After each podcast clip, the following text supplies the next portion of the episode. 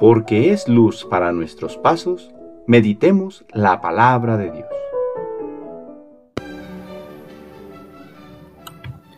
Del Evangelio según San Juan capítulo 6 versículos del 1 al 15. En aquel tiempo Jesús fue a la otra orilla del mar de Galilea o lago de Tiberias. Lo seguía mucha gente, porque habían visto las señales milagrosas que hacía curando a los enfermos.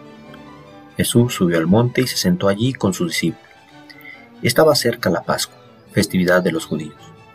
Viendo Jesús que mucha gente lo seguía, le dijo a Felipe, ¿Cómo compraremos pan para que coman estos? Le hizo esta pregunta para ponerlo a prueba, pues él bien sabía lo que iba a hacer. Felipe le respondió, ni doscientos denarios bastarían para que cada uno le tocara un pedazo de pan. Otro de los discípulos, Andrés, el hermano de Simón Pedro, le dijo, Aquí hay un muchacho que trae cinco panes de cebada y dos pescados. ¿Pero qué es eso para tanta gente? Jesús le respondió, díganle a la gente que se siente. En aquel lugar había mucha hierba. Todos, pues, se sentaron ahí y tan solo los hombres eran unos cinco mil. Enseguida tomó Jesús los panes y después de dar gracias a Dios, se los fue repartiendo a los que se habían sentado a comer. Igualmente les fue dando de los pescados todo lo que quisieron. Después que todos se saciaron, dijo a sus discípulos, recojan los pedazos sobrantes, para que no se desperdicien. Los recogieron y con los pedazos que sobraron de los cinco panes llenaron doce canastos.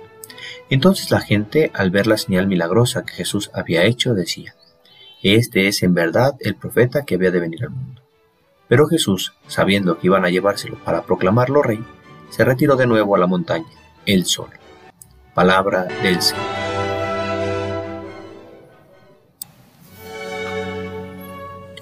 Domingo de la decimoséptima semana del tiempo ordinario. En la primera oración que dirigimos a Dios en la Eucaristía de este domingo le pedimos a Dios que nos ayude a servirnos de los bienes materiales que son pasajeros, para con ellos busquemos los bienes eternos. El Evangelio nos muestra varios personajes que nos pueden ayudar a reflexionar para hacer vida la palabra del Señor. Primero vemos una multitud que tiene hambre, pero es un hambre que va más allá del aspecto material es el hambre de sentido, de búsqueda de una orientación en la vida. Van siguiendo a Jesús buscando luz para sus pasos. No les importa el cansancio ni el camino. Le siguen, le escuchan. Quieren descubrir el misterio que le revela a los hombres. No pretendemos con esto espiritualizar el hambre de nuestro pueblo.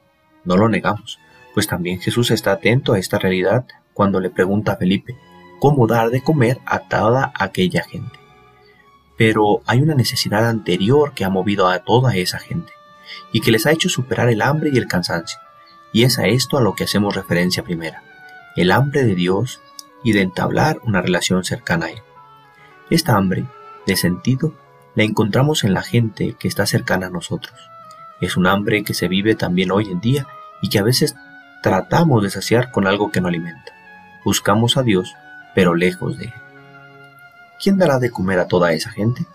Sin duda que Dios, pero no ha querido hacerlo solo milagrosamente, anteponiendo los poderes divinos a la disposición del hombre, sino que suscita el diálogo con sus discípulos, en concreto con Felipe, el cual ve que los medios que tienen a su alcance son limitados.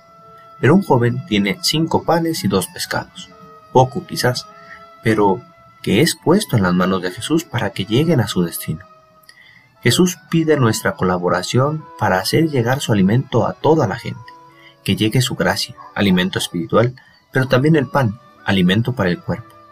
San Pablo nos ha dicho en la segunda lectura del día de hoy que estamos llamados a ser uno, a formar una comunidad en torno al amor de Dios y que podamos ver los unos por los otros poniendo nuestros bienes, dones y carismas al servicio de los otros.